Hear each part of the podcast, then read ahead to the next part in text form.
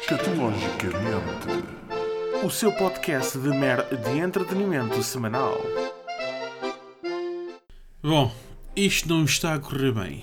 Eh, Não, não é o Orçamento de Estado. Quer dizer também, mas quer dizer, já todos sabíamos que a geringonça ia dar merda mais dia menos dia, desde aquela célebre proeza que o Costa fez nas eleições para se meter no poleiro.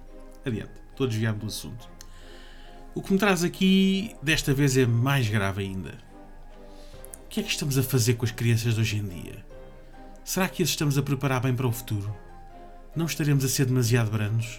Sexta-feira passada celebrou-se nas escolas, junto da pequenada, o tão célebre Halloween, ou Dia das Bruxas, como é conhecido por cá.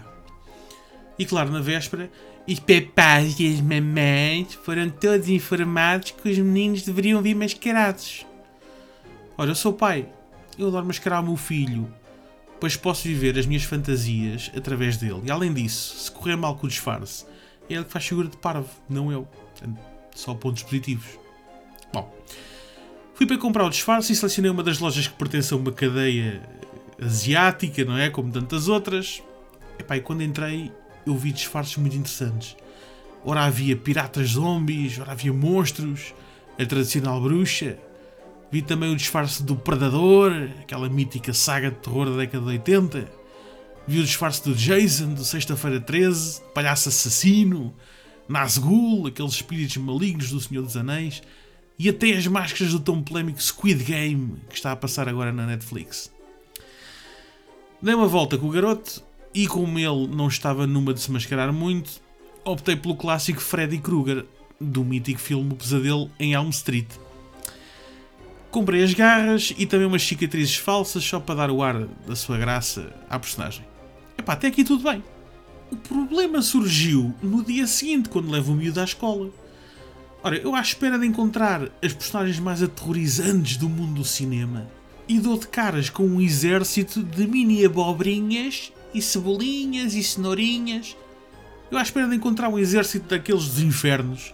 E quando chego lá, afinal não se trata de um exército, mas sim dos ingredientes para a sopa que foi servida na inauguração da Ponte Vasco da Gama. Só pode. É suposto aquilo aterrorizar alguém. Eu bem sei que a hipertensão e os infartos provocados por má alimentação são realmente assustadores. Mas quer dizer, acho um bocado rebuscado se for essa a intenção. É que só se via coisinhas fofas a correr à volta do Freddy Krueger, que agora estava completamente desenquadrado. Eu não sei até que ponto é que mais tarde estes pais não serão alvos de processos judiciais por parte dos filhos. É esta a sociedade que queremos amanhã? Não sei. É que vocês estão a falar com um menino que com 10 anos foi mascarado de Rambo no carnaval. De Rambo!